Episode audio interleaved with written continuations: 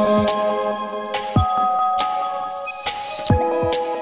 Hola a todos y bienvenidos a Diario Runner. Yo soy Pedro Moya, creador de palabraderunner.com y en este podcast hablamos de entrenamientos, de material, de zapatillas, tecnología, aplicaciones y mucho más. Bueno, ya estamos otra vez a lunes, nueva semana y a falta de carreras, como se suele decir, buenos son estos calentones en solitario. Ya sabéis que, bueno, eh, las carreras en asfalto están fastidiadas, están jodidas la que se celebren en mucho tiempo, la verdad. Pero bueno, eh, durante las últimas semanas, pues yo y muchos otros, seguramente vosotros también, en algún momento os habéis pegado un calentón de fin de semana.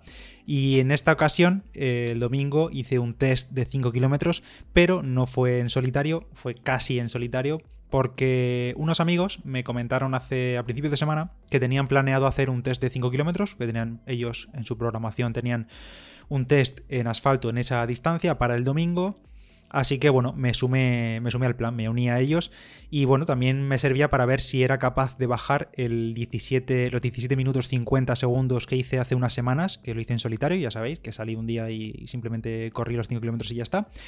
Y entonces pues digo, bueno, voy a aprovechar que ellos van a correr el 5K y, los acompaño y además que bueno, correr acompañado siempre mola más, tienes más motivación y quién sabe si eso, esas pequeñas cositas pues sirven para, mejorar el tiempo. Pero antes os pongo un poco en contexto de cómo fue mi semana, que la verdad es que fue al final un poco regular por algunas molestias que salieron hacia, hacia la mitad de semana, pero bueno, al final no han acabado siendo nada y he podido correr sin problemas este test.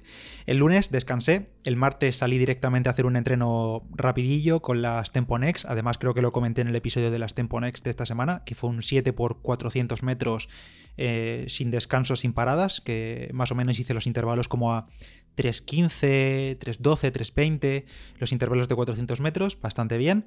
Miércoles, día siguiente, salí a rodar tranquilo sobre 4.50, 4.55, nada, en total salieron como unos 10 kilómetros y poco, y nada, un entreno normalito. Jueves quería salir a hacer eh, otro rodaje ligerito, bien de ritmo a primera hora, para así descansar el viernes y el sábado rodar ya el domingo el test, pero cuando salí a primera hora del jueves a entrenar, pues eh, tuve que abortar, la verdad. Lo comenté por el grupo de Telegram y es que salí de casa, arranqué y desde inicio, no sé, noté una molestia rara, un dolor raro en la rodilla izquierda. No conseguí identificar de dónde venía exactamente, pero vamos, es que ni me lo pensé. Paré de golpe, eh, llevaba 300 metros, o sea, estaba al lado de casa, paré y me fui andando y ya está. Y no seguí entrenando porque yo que sé, en otras condiciones pues quizá habría seguido porque realmente podía correr, era simplemente molestia en la rodilla pero mm, no me dio buena sensación y preferí no arriesgar nada, no tengo necesidad de forzar, no hay competiciones, no me estoy jugando nada y prefiero parar y poder seguir entrenando normal que forzar, romper y, tener que estar parado sin hacer nada. No más que faltaba eso, no tener carreras y encima ni siquiera poder entrenar. Así que nada, directamente me fui para casa, aborté, además hacía frío y lo mejor fue irme a casa, desayunar tranquilamente y ya está. Estuve luego ahí tocándome la zona y parece que es algo, parece que fue algo de, carga en la cintilla iliotibial y me he estado dando bastante con el foam roller, con la pistola de masaje, eh, descargando con el Beurer, poniéndome eh, alguno de los programas de descarga del electroestimulador ahí en la zona y parece que ha surtido efecto porque al final, después de pasarme todo el arsenal de, instrumentos de tortura, bueno, parece que la cosa se ha controlado y no me duele, ni lo noto, ni nada. El viernes, de todas formas, salí a probar porque si iba mal, obviamente no iba a hacer un test eh, con molestias. Y nada, el viernes todo bien, 11 kilómetros a 4.30, constantes ahí como fijo, fijo, fijo 4.30 con la Saucony Endorphin Speed, muy bien. Aún así, por si acaso, el sábado tenía pensado quizá antes del test pues salir a rodar un poquito, nada, simplemente mover las piernas, pero decidí tomarlo como descanso total y total, si iba a salir a, trotar tampoco iba a cambiar nada de cara al test, así que sábado también descanso, eh, muchos días de descanso esta semana, tres y nada, así que llegamos al domingo, día del test de 5 kilómetros. Pero antes de contaros cómo fue el test, tengo que contaros el patrocinador de esta semana en el podcast. Es Philips y sus maquinillas OneBlade. Y la verdad es que estoy bastante contento de que sean ellos los que patrocinen el podcast porque es un producto, las OneBlade, que llevo utilizando y recomendando eh, a mis amigos desde hace 3, 4 años, desde que la compré por primera vez. Así que me es muy fácil recomendároslo. Si no las conocéis, deberíais. Las maquinillas OneBlade son como un todo en uno, la verdad, porque te sirven para recortar la barba en muchas longitudes ya que llevan un cepillo en el que podemos cambiar los milímetros que queremos la barba, sirven también por supuesto para perfilarla y obviamente también para afeitarnos por completo. Y lo bueno que tiene es que no apuran tantísimo como unas cuchillas de afeitar tradicionales y por tanto no irritan tanto. Yo sobre todo lo noto porque me puedo pasar varias veces la One Blade a contrapelo incluso y nunca acabas con la piel irritada. Tienen varios modelos, todos son inalámbricos con una buena batería, desde 45 minutos hasta creo que hora y media de batería, por tanto podemos recortarnos el pelo de todo el cuerpo con una carga, por supuesto, y como digo, sirve tanto para la cara como para el resto del cuerpo. Yo la utilizo también para afeitarme las piernas y por supuesto también sirven, si os lo estáis preguntando, para la zona íntima sin peligro de cortes. Eso ya os lo aseguro yo. Se pueden utilizar bajo el agua y te puedes olvidar de cambiar las cuchillas prácticamente medio año. Entre cuatro meses y seis meses dura cada cuchilla. Todo depende obviamente del uso que se le dé. Si se le da un uso muy intensivo de rasurar al máximo todos los días, pues ya nos acercamos más a los cuatro meses. En las notas del episodio os dejo un enlace a la web de Philips para que podáis ver todos los detalles y ver dónde poder comprarlas. Pero bueno, ya os digo que las tenéis en vuestras tiendas clásicas donde compréis todo. Ahí tenéis las Philips OneBlade. Y ahora sí, seguimos con la crónica de este test de 5 kilómetros. La verdad es que la hora de salida del test era un poco de señoritos, la verdad, porque era casi a las 11 de la mañana empezamos.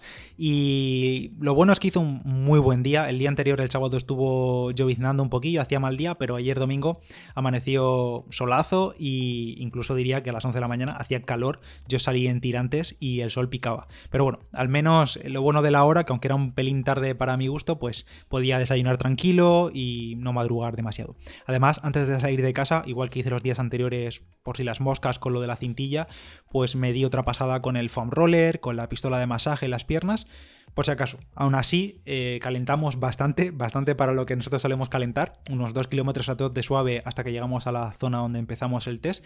Y ahí llega cuando me dicen que me toca tirar del carro y hacer yo de liebre.